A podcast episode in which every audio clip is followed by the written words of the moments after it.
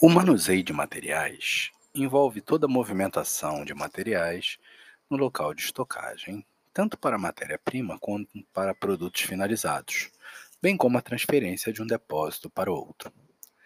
Para manusearmos uma carga, produto, insumo, precisamos compreender primeiramente quais serão os produtos que farão parte do nosso portfólio de serviços, isto é, com o que estaremos trabalhando.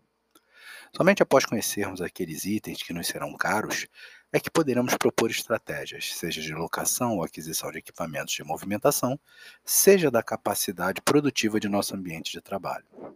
Como sabemos, existe uma série de equipamentos que devemos utilizá-los para melhor nos auxiliarem em nossas demandas.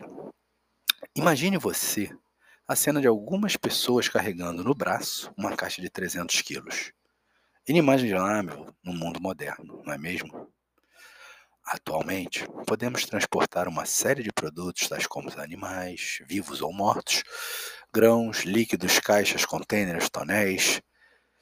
Temos equipamentos que permitem transportá-los com a maior eficácia, né? e isso tornou-se fundamental para dar celeridade aos processos, visto que tempo é dinheiro.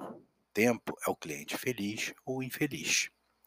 Então, ao realizarmos as atividades de forma prestimosa, reduzimos o tempo, aumentamos a capacidade produtiva, aumentamos a produção e lucramos mais.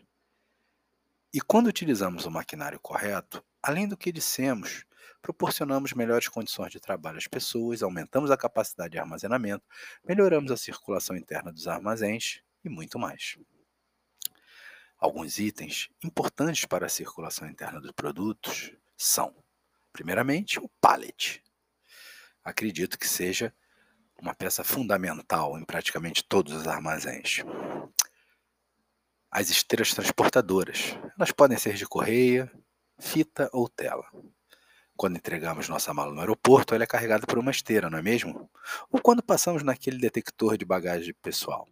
É uma esteira que carrega os pertences para a checagem. Possuímos os transportadores, que podem ser de roscas, pneumáticos, vibratórios, magnéticos, de roletes e aéreos de corrente. Cada um possui características distintas e específicas.